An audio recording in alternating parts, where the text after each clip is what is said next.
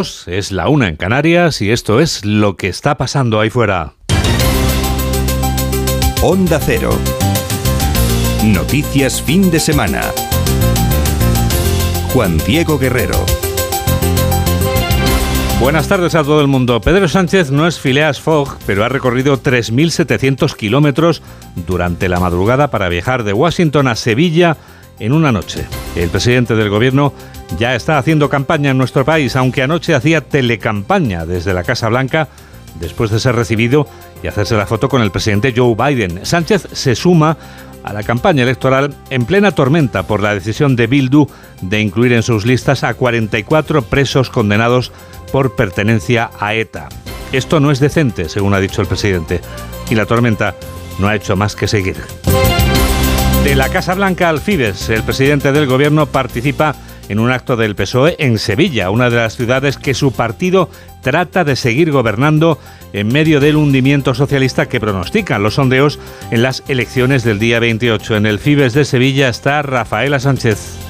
Un par de miles de simpatizantes y militantes han acompañado la capital sevillana al secretario general del PSOE y presidente del Gobierno, Pedro Sánchez. También la presencia de líderes locales y regionales y de las ministras de Justicia y Educación, Pilar Llopir, Pilar Alegría. Todo ello para arropar al actual alcalde de Sevilla, Antonio Muñoz, en una plaza importante para los socialistas, donde Sánchez está convencido que ganarán, al igual que en el resto del territorio nacional, repitiendo cifras de 2019. En Sevilla, en la provincia, en Andalucía y en toda España, que el Partido Socialista va a ser la primera fuerza política de como fuimos en 2019. A la victoria, compañeros. Sánchez ha confirmado el compromiso con el gobierno de Estados Unidos, de donde acaba de llegar hace unas horas y que afianza la nueva Agencia Espacial Española con sede en Sevilla, con la colaboración de España con la NASA, además de con el programa para ir a Marte y a la Luna. A pesar de la expectación, Sánchez no ha hecho referencia a uno de los asuntos que más ha caldeado este inicio de campaña, el ambiente, como son las listas de Bildu, aunque sobre ello ya ha dicho que no es decente que esta formación lleve 44 convictos en las listas electorales, aunque sea legal. Alberto Núñez Feijóo debe estar encantado con la encuesta que publica el diario ABC que da la victoria y roza la mayoría absoluta del PP en la comunidad valenciana. Pero además de leer la prensa, el líder de la oposición tampoco se detiene. Hoy le toca Getafe, ciudad madrileña, con alcaldesa socialista. La presidenta Isabel Díaz Ayuso, que ha acompañado a Feijóo en este acto, va a responder a nuestras preguntas dentro de solo dos minutos. En la estación de Getafe Central se encuentra Pachi Linaza. Reprocha el líder de los populares la tardanza de Pedro Sánchez en reaccionar a la ola de indignación ciudadana por su socio, por Bildu, que lleve terroristas de ETA en sus listas. Tras el silencio ve vergonzoso, Núñez Feijó la candidez del presidente del gobierno e insta a los candidatos socialistas a pronunciarse. O Sánchez rompe con Bildu o sus candidatos rompen con Sánchez. Que decidan, que decidan exactamente qué van a hacer. Ahora bien, si ni Sánchez ni los candidatos de Sánchez defienden la dignidad de nuestra nación y sobre todo la dignidad de las víctimas del terrorismo, lo haremos nosotros. Es hora de empezar a derogar a Sánchez, afirma Núñez Feijó, de dejar de ser rehenes de gobiernos débiles, de malas políticas que empobrecen, dividen y desprestigian a las instituciones y de sus formas tan dañinas, remarca, basadas en las mentiras y el señalamiento. Compañeras de gobierno, pero no compañeras de la flamante marca electoral Sumar, Ione Belarra y Yolanda Díaz participan este sábado en actos públicos separados. La líder del Partido Morado interviene en un mitin en la Plaza Pedro Cerolo de Madrid y la cabeza visible de la formación de color rosa lo ha hecho en un acto en la Plaza Mayor de Nou Barris, en Barcelona, informa José Manuel Gabriel. Yolanda Díaz ha tildado de groseros los beneficios de los bancos y las grandes empresas y ha emplazado a los primeros a suspender el incremento de las cuotas hipotecarias y a bajar los tipos de interés. Respecto de los beneficios empresariales, la vicepresidenta segunda y líder de Sumar ha propuesto la creación de una nueva institución que marque la proporción en la que deben subir los salarios. Queremos un observatorio de márgenes empresariales para vincular la subida salariales a los beneficios de esas empresas en nuestro país. Sí, observatorio para conocer cuánto ganan, cómo lo hacen, cuántos dividendos se reparten y vincular directamente la subida salarial a ese observatorio para que le digamos que si sus beneficios crecen mucho, los salarios crecen en idéntica proporción. Entre tanto, en Madrid, las ministras Irene Montero y Yone Belarra esgrimían logros en derechos como la ley trans y la ley de familias como muestra del empuje de Podemos ante un partido socialista más cómodo en ocasiones con el argumentario de la derecha. Santiago Abascal y Patricia Guasp han participado este mediodía en dos actos públicos. La líder de Ciudadanos lo ha hecho en la Plaza de los Fueros en Valencia, mientras que el presidente de Vox ha elegido la Plaza de Pérez Prado en Teruel. Jorge Infer. Santiago Abascal denuncia desde Teruel que los socialistas estén poniendo a España del revés con sus políticas. Asegura que no es lo mismo la decencia que la legalidad, pero ejemplifica las decisiones de un gobierno que a su juicio ha hecho cosas legales fuera de la decencia. Por ejemplo, considera que no tendrían que mantenerse en el Consejo de Ministros aquellas personas que han hecho leyes que han servido para sacar a la calle a delincuentes sexuales. En definitiva, responde de esta forma a las palabras del presidente del gobierno. El fantoche del presidente del gobierno que anda por Estados Unidos dando vueltas ha dicho, como molesto, que esto será legal, pero no es decente. El que no eres decente eres tú, Sánchez. El que no eres decente eres tú, porque tú has llegado al poder mintiendo a los españoles, engañándoles sobre tus pactos, diciéndoles que no pactarías ni con separatistas, ni con golpistas, ni con terroristas, ni con comunistas. Y has pactado con todos ellos. Y mentir será legal, porque no podemos meterle en la cárcel por mentir pero desde luego no es decente. En la segunda mitad de su discurso, el líder de Vox ha dirigido sus críticas al Partido Popular, cuestiona la idea de que gobierne la lista más votada según en las comunidades en las que ellos les convenga. Del mismo modo que Ciudadanos, su líder Patricia Guas envía además otro mensaje a Alberto Núñez Feijó, le dice que conforme los gobiernos desde el centro para evitar a los extremos. Dos y seis, una y seis en Canarias y tenemos toda la radio por delante. Síguenos en Twitter en arroba noticias FDS. Isabel Díaz Ayuso, presidenta de la Comunidad de Madrid y candidata a la reelección por el Partido Popular. Buenas tardes. ¿Qué tal? Muy buenas tardes. Eh, Presidenta, al comienzo de campaña no ha contado con la presencia del líder del principal rival del PP a escala nacional, el PSOE, porque Pedro Sánchez ha sido recibido por Joe Biden, pero el hombre al que usted suele referirse como su adversario se incorpora ya hoy a la campaña. Siguiendo el eslogan que usted ha elegido, ¿cree que Sánchez tiene más ganas de que usted pierda las autonómicas o tiene usted más ganas de que él pierda las generales? Pues el hombre que ha dado la rueda de prensa después de estar con Joe Biden en el, en el parking de la Casa Blanca, eh, creo que mm, no sabe qué quiere hacer, pero sí quiere mantenerse en el poder. Eso sí que de eso tiene todas las ganas. Y, creo que mm, es de lo que va, de lo que va, lo que está haciendo, ¿no? La transformación a la que están sometiendo al país y la erosión institucional y la utilización sin reparos de todos los resortes y los contrapesos nos demuestra por dónde va por dónde va la suya. La nuestra va al contrario, vamos a favor de las cosas. Y por eso nuestro lema de ganas creo que, es maravilloso y nos representa. Cuando plantea usted la disyuntiva o Sánchez o España, ¿se refiere a los 44 condenados por pertenencia a ETA que van en las listas de Bildu? Nos representa, sobre todo nos referimos a una forma distinta de hacer las cosas. Siempre he dicho que Madrid es, no es de nadie porque es de todos y nosotros, en esta forma de vida que nos hemos dado en la región capital, hecha de todas las formas de ser español, nos gusta afrontar la vida con bravura, exigir a, las administraciones hacer las cosas bien, no nos gustan las imposiciones, no nos gustan los abusos de la administración como ocurre en tantas regiones y en tantos ayuntamientos, especialmente de la izquierda y tampoco nos gusta ni una pretendida superioridad moral que nos dice a la carta cómo tenemos que vivir, pero mucho menos que quede impune el delito. Somos la región de las manos blancas del espíritu de Hermoa y la que ha acogido a tantos catalanes, a tantos vascos, a tantos ciudadanos de España y de otros rincones del mundo que han perdido su libertad, su prosperidad en manos de los mismos y en manos de terroristas, como ahora hemos visto y ya veníamos anunciando, han presentado por el País Vasco aquellos socios en los que Sánchez sustenta su gobierno y aquellos a los que Zapatero distinguía como hombres de paz. Y claro que aquí en Madrid esto no nos gusta y, esto es algo que yo creo que mm, también con muchas ganas nos va a llevar a, votar. El candidato de los socialistas en la Comunidad de Madrid, como usted sabe, la noche de cerdos volando. ¿Cree usted que entonces eh, se verá antes cerdos volando que a un socialista en el gobierno de la Puerta del Sol?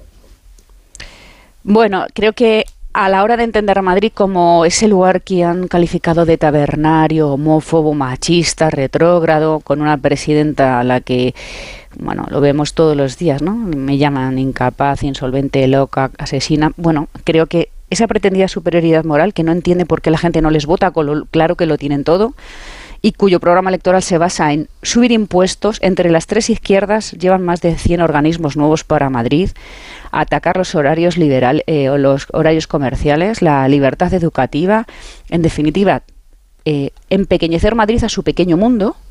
Claro, a la hora de, de decir todas estas exposiciones, como pretenden que la región de todos, una región abierta que es la capital mundial en tantas cosas, se fije en ellos. Imposible. Siguiendo los sondeos, Presidenta, tiene usted la mayoría absoluta a su alcance, sobre todo en el caso de que Podemos no entre en la Asamblea de Madrid, dicen esas encuestas. Después de haber dejado cao políticamente a Pablo Iglesias, ¿aspira a dejar ahora cao al partido que creó Iglesias?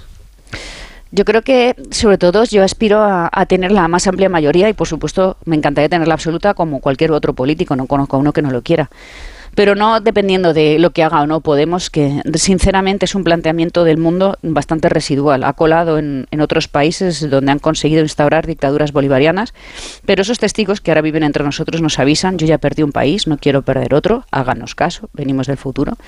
Y precisamente...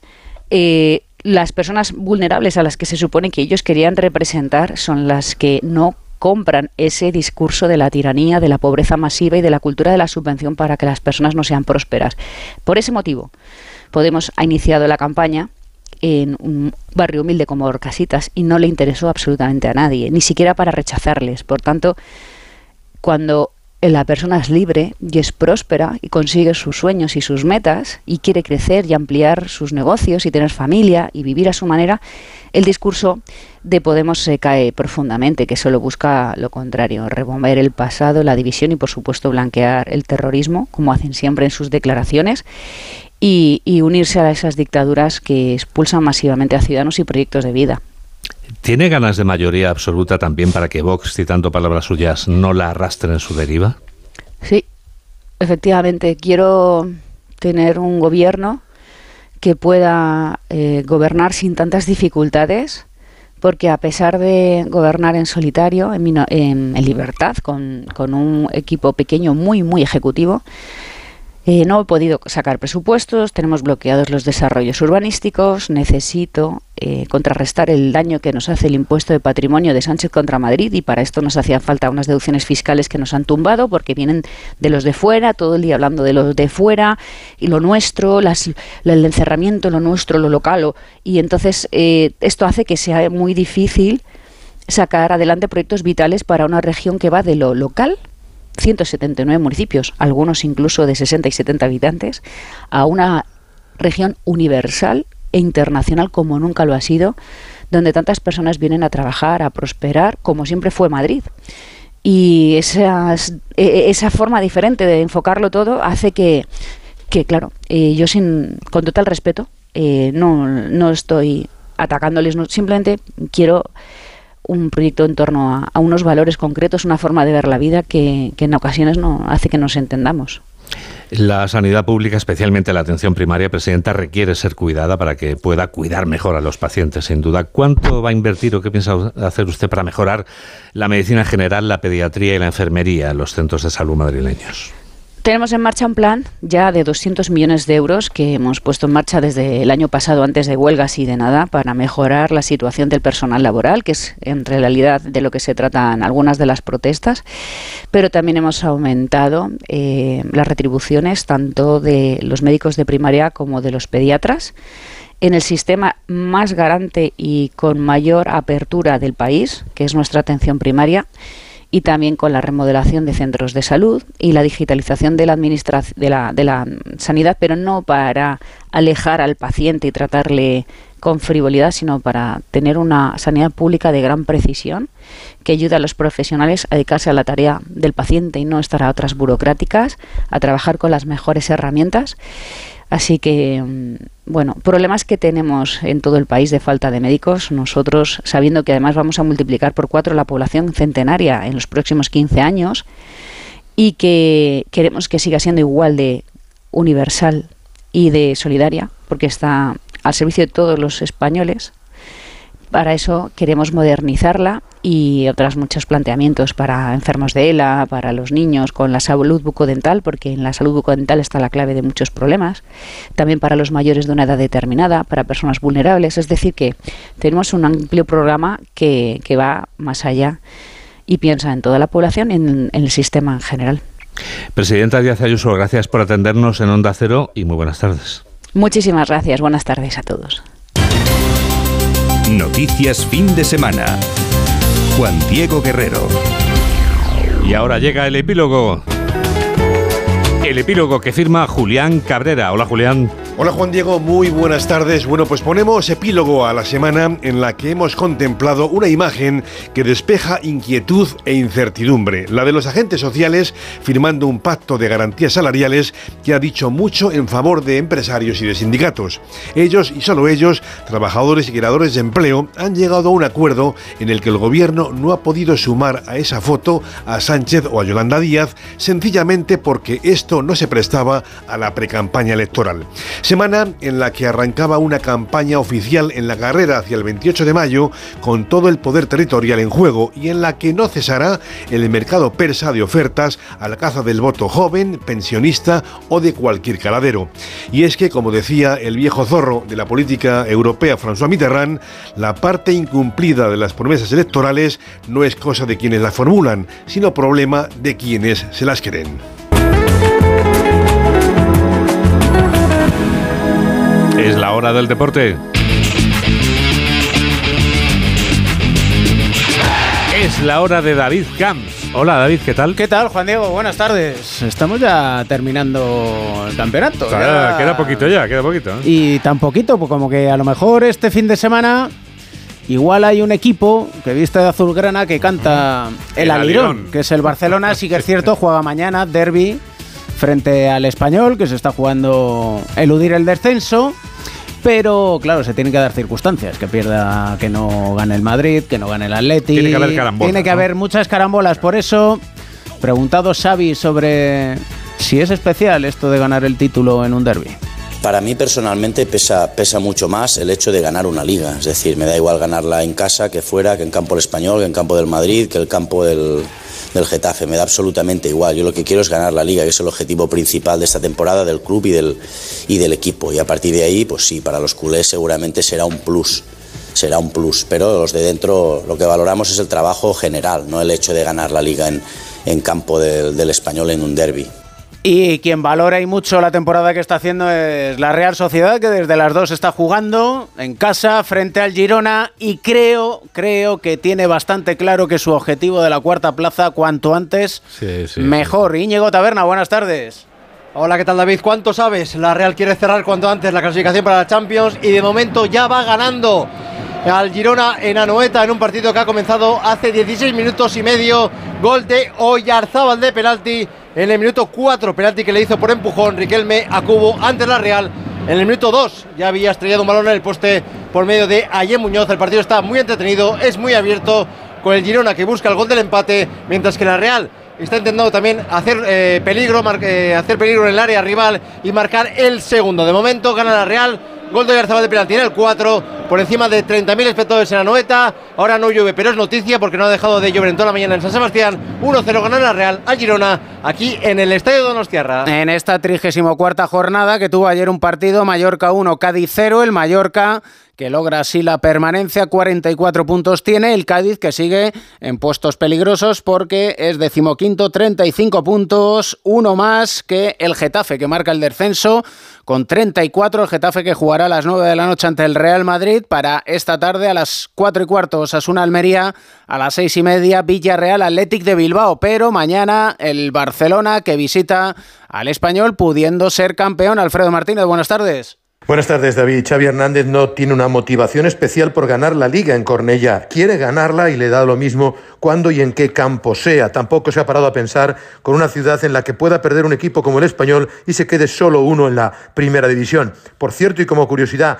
han pensado en invitar a Gerard Piqué para las celebraciones del título. Imaginamos que sería ya para el próximo partido en casa frente a la Real Sociedad, en caso de conseguirlo. Se puede dar la circunstancia de que antes del comienzo del encuentro, el español se vea obligado a hacerle pasillo al Barcelona. Para mí el, pasillo, y se lo he hecho yo al Real Madrid como jugador en el, en el Bernabéu, para mí es un acto de, de respeto y de, y de incluso de admiración al ganador, ¿no? Pero sobre todo de respeto al ganador, sin más. Pero se tienen que dar muchas cosas para que se pueda dar la posibilidad de, de que el español nos, nos, pueda o no hacer el, el, pasillo, pero para mí mi opinión es muy clara. Es un tema de respeto y de, y de deportividad. Yo lo haría También siempre. ha hablado de la no continuidad de Mateo Alemán, aunque eso sí se ha referido a que el actual director deportivo seguirá ayudando a conformar la plantilla de la temporada que viene, que es una pérdida sensible. Y también valora y deja entrever el posible adiós de Jordi Cruyff del conjunto azulgrana al término de la temporada. Esto es decisión también de, del Presi. Eh, todavía estamos pendientes de, esta liga. La queremos ganar. Estamos pendientes de lo deportivo y a partir de ahí decidiremos. Hay que reestructurar con la baja de Mateo ya oficial. Hay que reestructurar un poco el área deportiva y veremos cómo queda. Palabras de elogio de Xavi Hernández hacia Sergio Busquets, en el que es el fin de una era y el comienzo de otra, pero que es el mejor medio centro que ha conocido en su vida. A destacar, por lo demás, que ha convocado a 22 jugadores después de una sesión preparatoria en tono festivo en el que se ha celebrado el cumpleaños de Frenkie de Jong y en el que Sergio Roberto ha recibido el alta médica. Por tanto, tiene toda la plantilla disponible y solo convoca a Pablo Torre del filial. Es más, Xavi Hernández mañana, antes de empezar el partido, podría ser campeón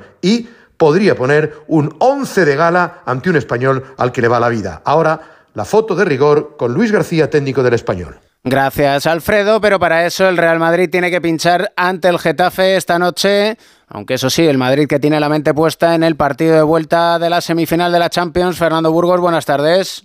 Hola, buenas tardes, David. 20 jugadores ha convocado esta mañana Carlo Ancelotti, Carvajal, Álava, Benzema y Rodrigo Goes son baja por descanso, mientras que vuelven Ceballos, que se perdió la final de Copa, y sobre todo Ferland Mendy, que se ha perdido los 12 últimos partidos por lesión. Se ha entrado en la convocatoria Vinicius Junior, pero hasta ahora no está claro que vaya a ser titular. Menos en la portería, donde estará Thibaut Courtois, se esperan numerosos cambios en todas las líneas, pensando en la visita al Etihad Stadium de Manchester el próximo miércoles. En defensa son seguros Lucas Vázquez, Militao y Nacho, y puede que Mendy también. En el medio campo la duda es quién acompañará a Chuamení y Ceballos. Puede que Camavinga y arriba Marco Asensio y Mariano son fijos, sí Mariano, y el tercer atacante saldrá entre Vinicius Junior y atención, Eden Hazard. El objetivo está claro, meter un 11 lo más competitivo posible, pero sin forzar a ningún titularísimo, porque necesitan llegar frescos física y mentalmente a la batalla de Manchester. Es lo que ocurre cuando la liga está perdida ya hace muchas semanas. El equipo ofrecerá esta noche a la afición la vigésima Copa del Rey, la conquistada hace justo una semana ante Atlético Sasuna en el Estadio de la Cartuja de Sevilla. El de esta noche será el antepenúltimo partido de la temporada en el Estadio Santiago Bernabéu. Luego solo quedarán Rayo Vallecano y en la última jornada Athletic Club de Bilbao. Arbitrará Juan Martínez Munuera y se esperan David 55.000 espectadores en el Bernabéu. Gracias, Fernando. El Getafe, lo dicho, ante penúltimo con 34 puntos. Alberto Fernández, buenas tardes. Hola, David, ¿qué tal? Muy buenas. Pues hombre, el Getafe, desde luego, intentar dar la machada en un estadio eh, donde no gana desde 2008, febrero de 2008, con gol de Ikechubu Uche, que ganó el Getafe 0-1 en el Santiago Bernabéu. Desde entonces no ha conocido la victoria. El conjunto azulón llega en un momento delicado, son 34 puntos. Es verdad que está a un punto de la salvación ahora mismo, pero el calendario aprieta y este es uno de los partidos complicados que tiene el conjunto de Bordalás. Un Bordalás que escuchamos a Ancelotti hablar bien de él, pero el técnico alicantino se deshizo en elogios hacia el italiano. Eh, tenemos eh, aspectos eh, futbolísticos comunes y, y, sobre todo porque yo le tengo un gran, un gran respeto, igual que él a mí. mucho reconocimiento por, por, su trayectoria, creo que es para mí es de los más grandes, si no el más grande. Es un señor, en todos los aspectos, un grandísimo entrenador y una gran persona. Y, y, bueno, somos, somos amigos. Bueno, el Getafe que no va a poder contar ni con Enes Unal ni con Damián, ambos sancionados. La gran duda va a ser Mauro Aramarri, otro futbolista importantísimo en el centro del campo azulón. Gracias, Alberto. En esa lucha por eludir el descenso, el Almería, que tiene 36 puntos, visita a los Asuna a las 4 y cuarto. Javier Saralegui, buenas tardes. Buenas tardes. Osasuna será homenajeado por su afición en el reencuentro tras jugar la final de la Copa del Rey, en la que el equipo plantó cara al Real Madrid y de la que sale reforzado a pesar de perder. De hecho, al haber sido derrotado, se ha habilitado la séptima plaza para el puesto de la Conference League y ahí aspira Osasuna, que la tiene ahora solamente tres puntos por debajo. No hay problema en lo físico, las bajas son las ya consabidas para Diego Barrasate, Darko Brasanachi y Nacho Vidal y el entrenador de Berriatúa podrá poner a su once de gala casi lo mismo que Rubi, que tiene confirmadas las buenas sensaciones del Almería después de la semana de tres partidos con la que se despidió antes del parón liguero, conquistando seis de los nueve puntos y dejando clara su valentía en el partido que perdió también en el Santiago Bernabéu contra el Real Madrid. La baja es la ya consabida del delantero maliense el Bilal Touré, que ya ha empezado a trabajar al margen del grupo, recupera el defensa Sergio Aquieme, que jugó en el Bernabéu, y también Centelles puede repetir en el lateral tras el gran trabajo que está haciendo. El Almería apre por los puestos de abajo del descenso y con ganas de dejar cuanto antes sentenciada la permanencia. Partido a las 4 y cuarto, arbitra Mateu Laoz. Gracias, Javier. Quien está desde luego directo hacia la Champions es la Real Sociedad, Íñigo. ¿Y cómo está el conjunto blanqueazul? Segundo gol para la Real, gol de Silva, tras una gran asistencia desde la derecha de Taque Cubo. Centro a pierna cambiada del japonés y llegando en el segundo palo, Silva con 37 años Está hecho un juvenil y hace el segundo para la Real. En el minuto 24 de encuentro, la Real que encarrila el triunfo. Real Sociedad 2, Girona 0. A las seis y media, duelo europeo Villarreal Athletic de Bilbao. Víctor Fran, buenas tardes.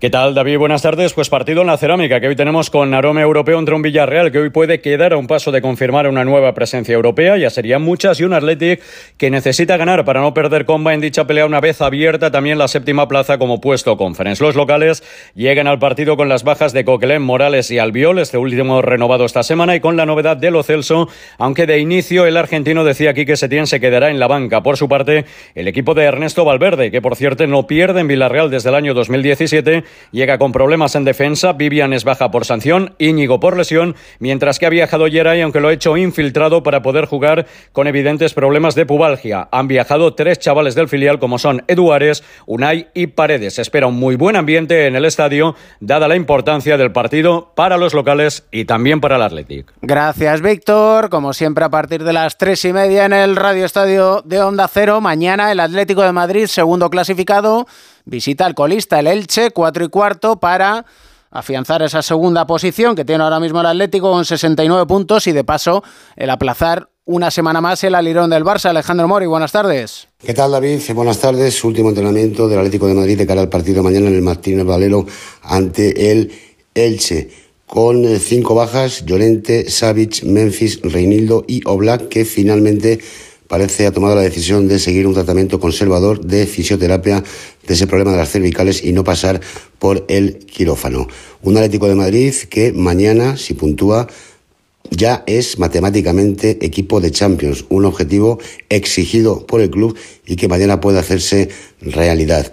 Va a repetir Simeone por cuarta vez consecutiva el 11 que tan buen resultado le ha dado en las últimas jornadas.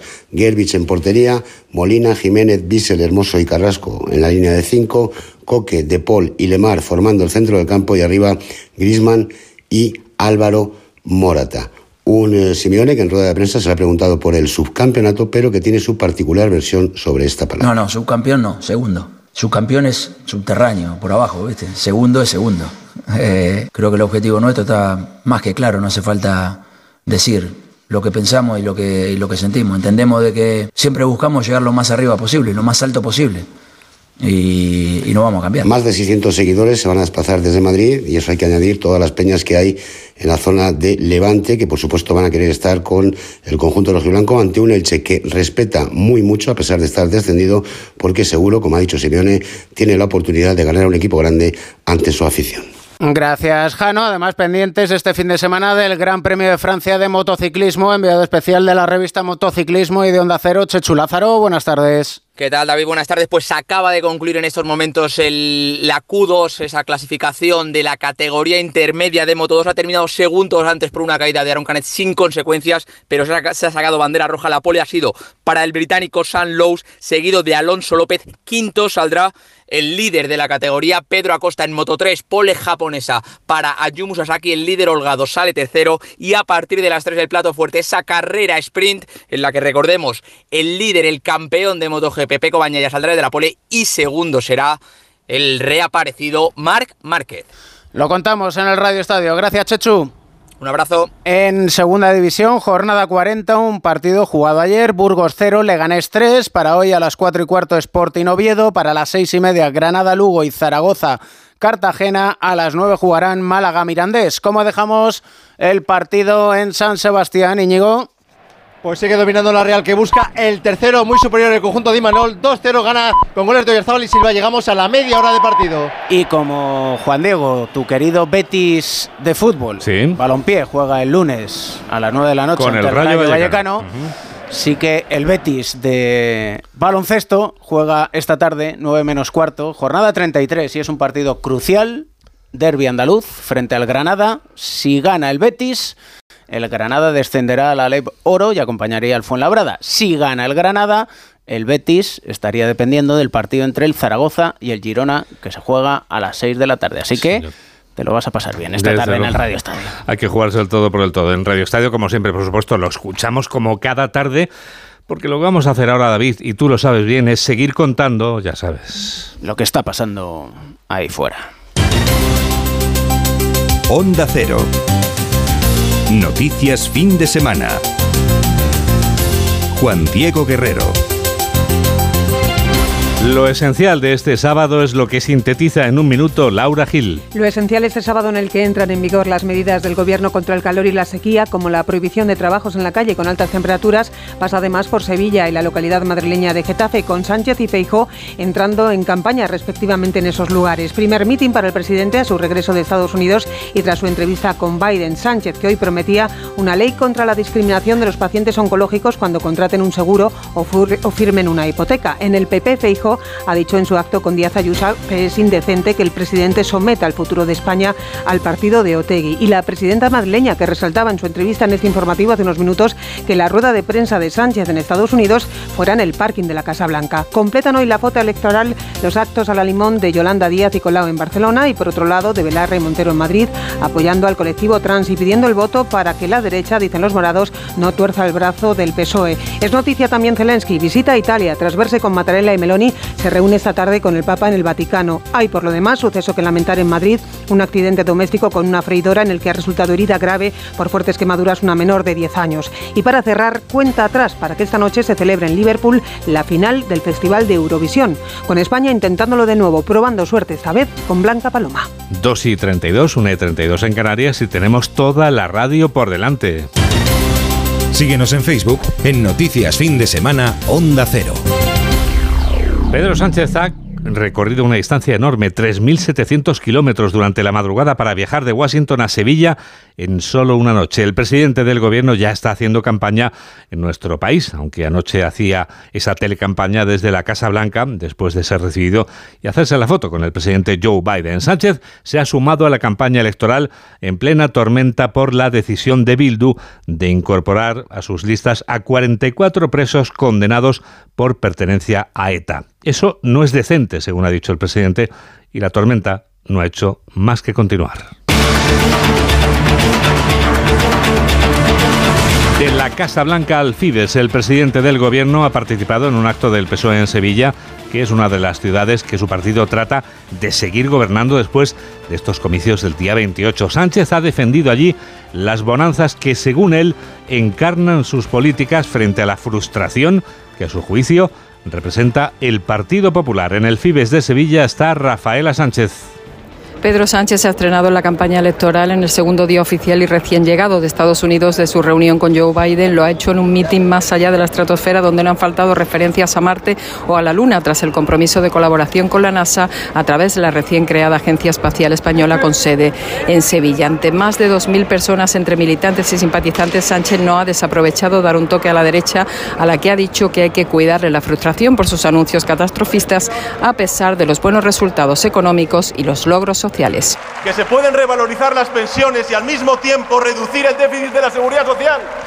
Y estamos demostrando que se puede reconstruir el Pacto de Toledo de acuerdo con la Comisión Europea y con los sindicatos. Y aquellos que dicen que todo esto es imposible es porque quieren justificar sus recortes y su precariedad cuando gobernaban. El presidente del Gobierno está convencido de la victoria del 28M de todos los territorios del PSOE, al igual que ocurrió en 2019. La presidenta Isabel Díaz Ayuso acusa al presidente Pedro Sánchez de luchar contra viento y marea por mantenerse en la Moncloa. De eso sí que tiene ganas, tal y como ha descrito Díaz Ayuso en la entrevista que hemos mantenido con ella hace unos minutos, a la hora de describir cómo hablaba anoche el presidente del gobierno a la salida de la Casa Blanca. Pues el hombre que ha dado la rueda de prensa después de estar con Joe Biden en el, en el parking de la Casa Blanca, eh, creo que mm, no sabe qué quiere hacer, pero sí quiere mantenerse en el poder. Eso sí que de eso tiene todas las ganas. Y, y creo que es de lo que va, de lo que va, lo que está haciendo, ¿no? La transformación a la que están sometiendo al país y la erosión institucional y la utilización sin reparos de todos los resortes y los contrapesos. La presidenta madrileña ha acompañado al líder del Partido Popular, Alberto Núñez Feijóo, en el meeting que ha protagonizado este en Getafe, en la Comunidad de Madrid. Feijóo ha lamentado ahí que Sánchez, después de reaccionar, haya reaccionado 48 horas después a la noticia de la publicación de esas listas de Bildu y que siga sin romper con ese partido. Ve que ha tardado mucho en tomar la decisión y la reacción. Estación de Getafe Central, Pachi Linaza. Ve el líder de los populares demasiada tardanza, 48 horas en la reacción de Pedro Sánchez al hecho de la inclusión de su socio Bildu de terroristas condenados en sus listas. Dos días cree que han sido demoledores para la historia del sanchismo. No, hombre, no. No, de Bildu nadie puede esperar nada. Lo indecente es que tú, Sánchez, pactes con ellos y sometas el futuro de España a ellos. Núñez Feijóo traslada la presión ahora a los cargos del PSOE. O Sánchez rompe con Bildu o sus candidatos rompen con Sánchez. Que decidan. Y si no, si estos candidatos no defienden la dignidad de la nación, de las instituciones y de las víctimas de ETA, se compromete, lo hará el Partido Popular en toda España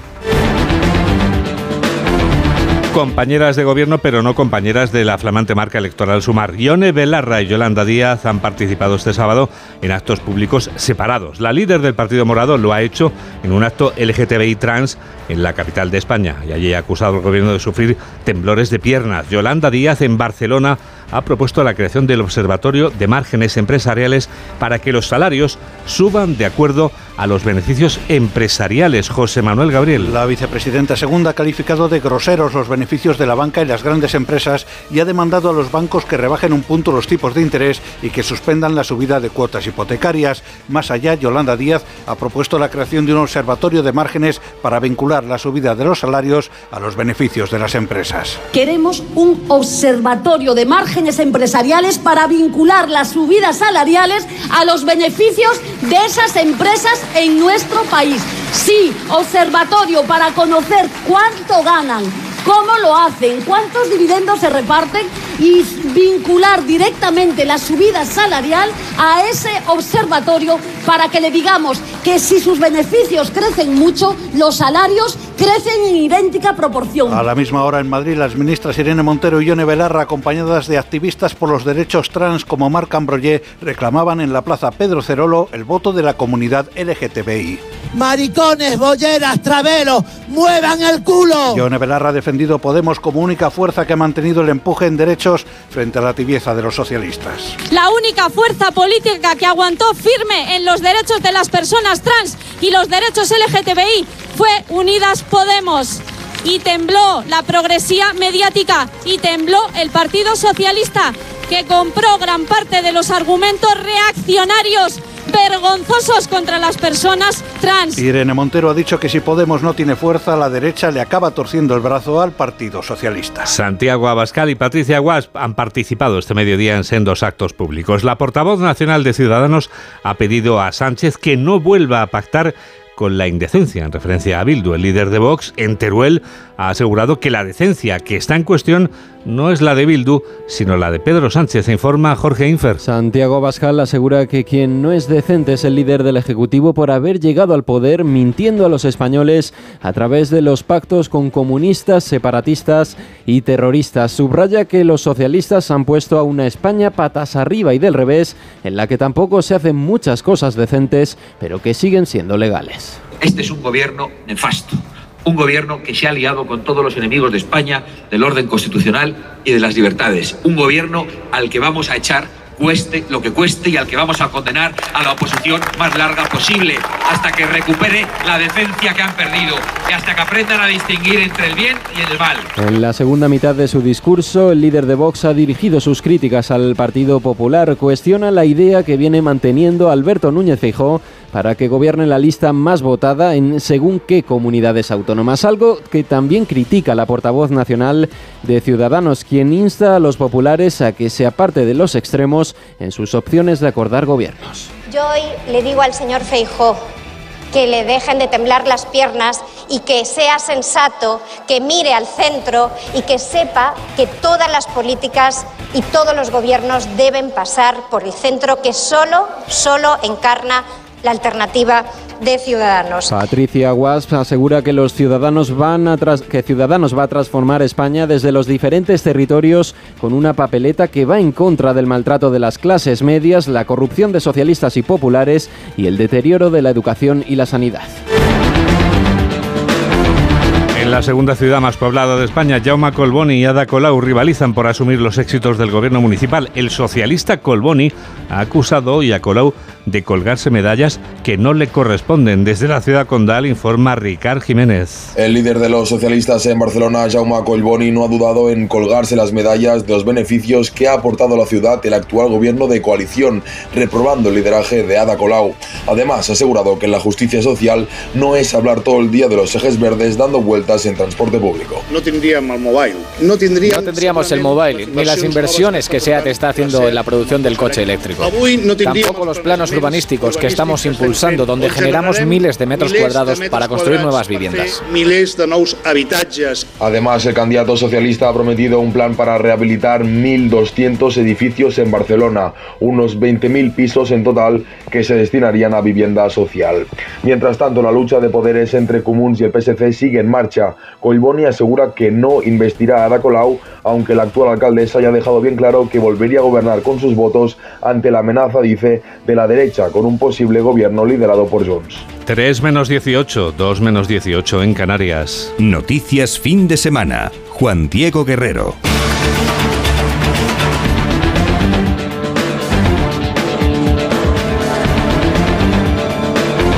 Hablamos ahora de lo que deja la sequía y de lo que dura la sequía.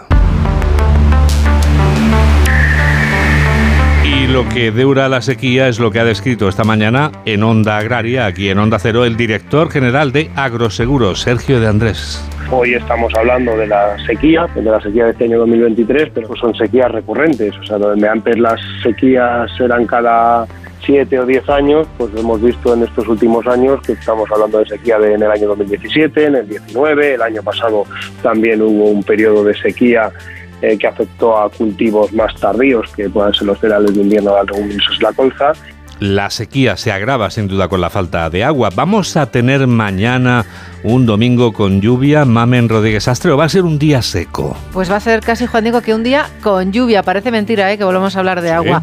pues va a precipitar en el extremo norte y volverán las tormentas al este y a Baleares, donde jarreará con fuerza. El domingo, Juan Diego, el termómetro subirá en el tercio norte, donde pasarán de los 15 de hoy a los 18, pero seguiremos hablando de temperaturas por debajo de 30, aunque lo rondarán en Badajoz o en Sevilla. Y después de anunciar que mañana va a jarrear con fuerza, ¿te quedas en este estudio 2 y hacemos el Foreign Affairs? Yo te lo voy a contar, pero con menos fuerza. Bueno, enseguida nosotros les vamos a llevar a dar la vuelta al mundo en 80 segundos, en ese paralelismo que siempre hacemos con esa otra novela de Julio Verne a la que nos referíamos al comenzar este programa de noticias, la que protagoniza Phileas Fogg. Bueno, pues hoy estamos en el día en el que queremos felicitar a Félix José Casillas, a quien escuchan ustedes habitualmente aquí en Onda Cero por la merecida antena de plata que acaba de concederle la Federación de Asociaciones de Radio y Televisión de España. Hola, soy Félix José Casillas y yo también escucho noticias fin de semana de Onda Cero con Juan Diego Guerrero. Ana es fisio y además de masajes, le da buenos consejos a su hermana pequeña. Hermanita, espabila. Con el seguro de AMA tienes asistencia en viaje 24 horas desde el kilómetro cero y reparaciones urgentes en carretera. ¿Qué tal y cómo está tu coche? AMA, seguros para profesionales sanitarios y sus familiares. Infórmate en amaseguros.com o en el 911 75 40 37. No pego ojo con el pitido de oído. Toma Sonofim. Sonofim contiene ginkgo biloba para una buena audición y melatonina para conciliar el sueño. Pitidos, Sonofim, de Pharma OTC. Polestar 2, el 100% eléctrico con más de 500 kilómetros de autonomía y entrega rápida. Oferta renting hasta fin de stock. Reserva tu prueba de conducción con un experto en un space o si prefieres elige otro punto de encuentro. Vanguardia, minimalismo y diseño escandinavo. Polestar.com. Síguenos en Twitter en arroba noticias FDS. Es el momento del Foreign Affairs. Es el momento de las noticias del resto del mundo. ¿Dónde empezamos, Mamen? Pues lo hacemos en el campo de batalla en Ucrania, cerca de la ciudad de Bakhmut. Ucrania insiste, dice que esta semana han avanzado unos dos kilómetros y que no han cedido ninguna posición. Moscú lo niega y dice que tiene la situación bajo control tras 10 meses de combates en la zona. En Japón, los ministros de finanzas del G7 reafirman su compromiso de presionar a Moscú y apoyar a Kiev, mientras Alemania anuncia el mayor paquete de ayuda militar desde el inicio de la invasión. Ayuda militar valorada en 2.700 millones de euros. Veremos qué dice Rusia, que por ahora solo ha reaccionado al envío de misiles de largo alcance. Considera que con este material Londres participa en la guerra. A Zelensky le hemos visto esta mañana en Roma. Tiene muchas esperanzas puestas en este viaje. Lo considera clave para su victoria final. Es la cuarta vez que sale de Ucrania desde la invasión. Ha visitado la Casa Blanca, la y Finlandia y también ha departido con Macron y Sunak. Turno hoy para el presidente de la República Italiana y para su primera ministra. Esta tarde va a visitar el Vaticano. Francisco, en su encuentro con los nuevos embajadores acreditados, afirma que la neutralidad de la Santa Sede le permite contribuir mejor a la resolución de conflictos, informa el corresponsal de Onda Cero en Roma, Darío Menor. A esta hora el presidente ucraniano Volodymyr Zelensky se encuentra en el Palazzo Chigi, la sede en Roma de la oficina de la primera ministra italiana Giorgia Meloni, con quien mantiene un encuentro y una comida de trabajo. Antes, el líder de Kiev, que llegó poco después de las 10 de la mañana a Roma, se vio con el jefe del Estado, Sergio Mattarella, quien le ha garantizado que Italia va a mantenerse del lado ucraniano frente a la invasión rusa. El propio Zelensky ha escrito un mensaje en su perfil de las redes sociales en el que afirma que la de hoy a Roma es una visita importante para acercarse a la victoria de su país. Por la tarde está previsto que el presidente ucraniano se desplace al Vaticano donde va a mantener un encuentro con el Papa Francisco, quien se ha ofrecido para mediar entre Kiev y Moscú para contribuir al fin de la guerra. 1.500 policías están atentos a la visita. Nada puede volar sin permiso, en especial drones. Y todas las calles por las que pase el presidente ucraniano están cubiertas por francotiradores. Los aeropuertos, los espacios de ferrocarril y el metro están especialmente vigilados. Vuelve un clásico. En ocasiones veo globos. En esta ocasión ha sido en Polonia. Anuncian el avistamiento de un posible globo de observación procedente de Bielorrusia con el que han perdido contacto en las últimas horas. Cambiamos de globo, pero seguimos hablando del humo que provocan los cohetes. Nos situamos ahora, Mamen, en Oriente Próximo. Israel y las milicias de Gaza retoman el intercambio de fuego. Los intentos de tregua vuelven a naufragar y todo ello a menos de 24 horas de que se cumpla el 75 aniversario de la creación del Estado de Israel. El humo negro sobre el horizonte de la franja de Gaza vuelve a ser una de las imágenes del día. Llevamos 30 años construyendo esta casa. La demolieron en segundos. ¿Qué hemos hecho? Solo quiero que me digan que hice mal. Si hiciera algo mal, la habría demolido yo mismo. No lo hemos hecho.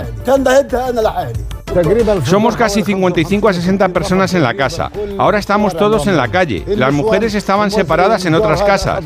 Este vecino hospeda a uno, el otro hospeda a otro. No tenemos ni ropa para cambiarnos como ven. Mientras tanto, grupos armados palestinos lanzan una andanada de cohetes desde Gaza contra varios lugares israelíes. Y pendiente de todo, nuestra corresponsal en Jerusalén, Hanna Beris. A ambos lados de la frontera entre Israel y la franja de Gaza se mantiene prácticamente la misma dinámica de los últimos días. Por un lado, intensos ataques de la Fuerza Aérea Israelí a blancos de la organización terrorista Jihad Islámica en diferentes puntos de la franja, concentrándose en la eliminación de cabecillas del brazo armado y la destrucción de lanzadores de cohetes hacia Israel. Y por otro, precisamente eso, el disparo de cohetes desde la franja de Gaza hacia concentraciones, hacia comunidades civiles israelíes, tanto pequeños pueblos adyacentes a la frontera como diversas ciudades del sur del país y las alarmas suenan decenas de veces por día. Han sonado también en Tel Aviv y Jerusalén. Egipto ha estado tratando de mediar sin éxito en una tregua que hasta ahora ha dejado al menos 33 palestinos y un israelí muerto. Más conflictos, Mamen. ¿Tenemos alguna novedad en Sudán? Pues ya hace casi un mes del conflicto desatado entre las tropas del ejército y las paramilitares fuerzas de apoyo rápido y ya son casi 200.000 las personas que han escapado del país africano. En Sudán huyen de la violencia y en Latinoamérica le añaden además el hambre. Sí, Save the Children advierte de que unos 4.000 niños están en riesgo de abuso en las principales ciudades mexicanas fronterizas con Estados Unidos, cuyas autoridades insisten en que las fronteras no están abiertas a pesar de la expiración del título 42. Los migrantes no saben si cruzar o no. De cruzar tengo miedo porque no se sabe en realidad qué es lo que pueda pasar si uno cruza así ilegal, metiéndose por el muro. Y entregándose es como si nada, porque ahorita no están permitiendo que uno se entregue. Eh, creo que no, no, no, no me atrevería a cruzar la frontera ilegalmente porque sabemos que hay, hay, hay, una pena para eso. Entonces, vamos a esperar un, un tiempo en la aplicación si, y vamos a tratar de trabajar en México. Si los resultados no dan, pues eh, yo particularmente, no sé, mucho, muchas personas le he preguntado a más de 60 venezolanos y nos vamos a regresar a nuestra tierra. Tienen claro que no van a regresar a Venezuela. En Bangladesh y Birmania dejan sus casas, pero por la llegada del ciclón Mocha. 500.000 personas evacuadas por un potente sistema tormentoso que amenaza a casi un millón de refugiados rohingyas en el campo de acogida. Los que se quedan, ¿qué hacen? Acaparar alimentos. Hemos preparado muchos alimentos en casa con anticipación, como fideos, pan y jugo, que nos pueden mantener durante al menos una semana. Las farmacias preparan suficientes medicamentos mientras el gobierno controla que los precios se mantengan. El Departamento de Salud tomará medidas duras si aumentan los precios. En Irán, lamentable y vergonzosamente, el acoso a las mujeres no cesa. La marginación que sufren estas mujeres llega a todos los rincones. La campaña estatal para que se cubran el pelo con el hijab alcanza con sus tentáculos a todos los colectivos. Los dentistas, por ejemplo, Juan Diego, no les prestan sus servicios si no llevan el velo puesto. Madre los taxistas mía. se niegan a llevarlas en las tiendas o restaurantes, no las atienden y el transporte público o la universidad vigila que entren cubiertas. Aún así, ellas valientes siguen descubiertas. Estamos en mayo, mes en el que en Europa hombres y mujeres cantan vestidos como consideran representando a sus países en Eurovisión. España, por ejemplo, ha vuelto a optar por una mujer. El concurso se celebra este año en Liverpool con todos los ojos puestos en Suecia, Finlandia, Italia y Ucrania. Y también la televisión pública española está entre las favoritas. Paco Paniagua, nuestro experto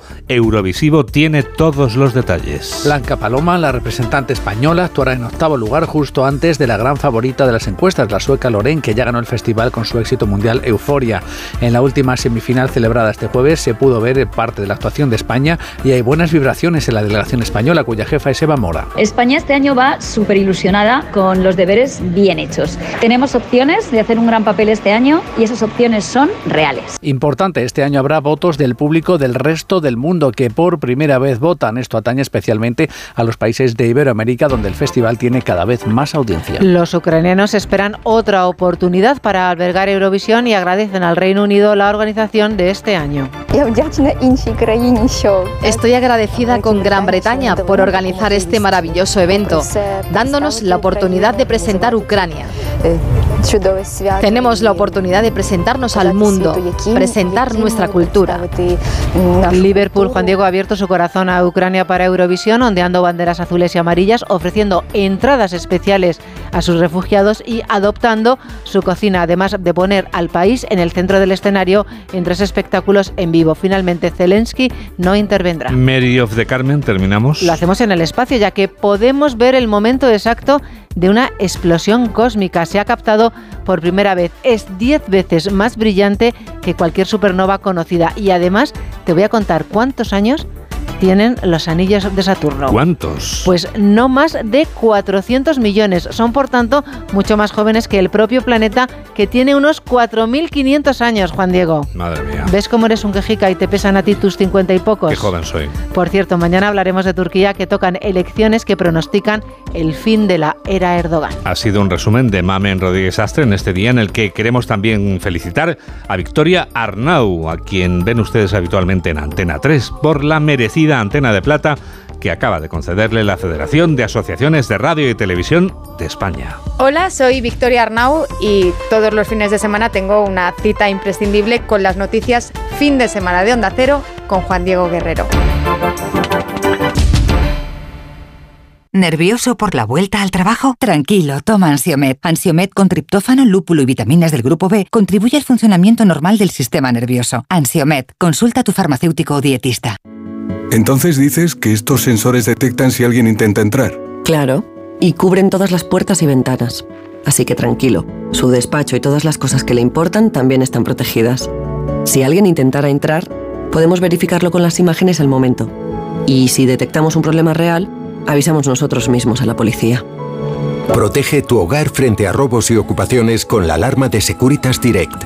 Llama ahora al 900-272-272. Síguenos en Facebook en Noticias Fin de Semana Onda Cero. Es el momento de hablar de libros. Así que aprovechando que no te has ido, cuéntanos, Paco Paniagua. La Dama del Norte es una novela que recrea en la ficción, pero con muchos tintes de realidad, la vida de Ana Garrido, la mujer que lideró el narcotráfico en España y a la que llamaban la rubia. Nos lo dice el autor del libro, Ulises Bértolo.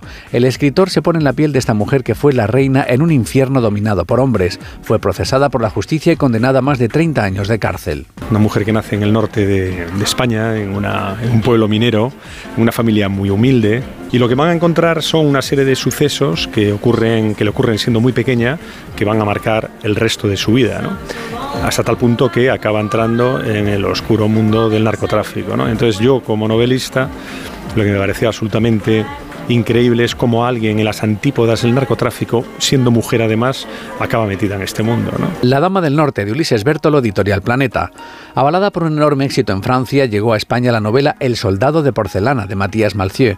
Nos sitúa en la Francia del 44, en verano, cuando Menú, con nueve años, acaba de perder a su madre mientras daba luz a su hermana pequeña. Estamos en los últimos meses de la Segunda Guerra Mundial y el niño va a ser enviado con su abuela al otro lado de la línea de demarcación, a Lorena, escondido en un carro de heno. Que toute la famille cachée des résistants En la primera parte del libro que yo había escrito ya había acercado a los resistentes y al colmado para que Menú pudiera tener una aventura con ellos. Inventé el personaje de Silvia, pero en realidad para mí Silvia era mi madre. El soldado de porcelana de Matías Malcieu, Reservoir Books. Mónica Rouanet nos lleva hasta un colegio religioso en el Madrid del 85 y a un grupo de alumnos como protagonistas y a un importante secreto como enlace principal con el lector. Es El Camino de las Luciérnagas. Fue publicado en formato digital en el 12 y ahora ha sido reescrito por la propia autora. El Camino de las Luciérnagas es una historia que nos devuelve a la adolescencia vista desde la edad adulta. En esa época los protagonistas ocultan un secreto terrible y oscuro que reaparece años después cuando se reencuentran en la instrucción judicial de un caso en el que uno de ellos actúa como letrado de Administración de Justicia y el otro es sospechoso de asesinato. El Camino de las Luciérnagas, Mónica Rouanet, Roca Editorial. Esta novela de Mónica Rouanet es la que cambió su vida y demostró cómo alguien puede surgir desde un rincón humildemente, pero con talento, y cómo esa escritora es capaz de ir conquistando a los lectores. El camino de las luciérnagas tiene esa luz que desprende el buen autor, cual luciérnaga. Mamen Rodríguez Astre es quien produce y Jorge Zamorano es quien realiza este programa de noticias aquí en Onda Cero, en la radio. ¿Cómo pasa el tiempo? Nos despedimos ya con lo nuevo de Curro García, 13 días antes de que este músico madrileño lo estrene en la mítica sala Siroco. Escuchamos en este programa de noticias este Quédate mi parte. Curro García, que sigue también su carrera en la banda JFK, vuelve a la carga tras un tiempo sin publicar como solista. Su música es, como diría José Manuel Gabriel, puro rock, con ambición y mucho talento. Gracias por estar a ese lado de la radio y que la radio te acompañe. Adiós. Hola, soy Curro García y yo también escucho noticias fin de semana de Onda Cero.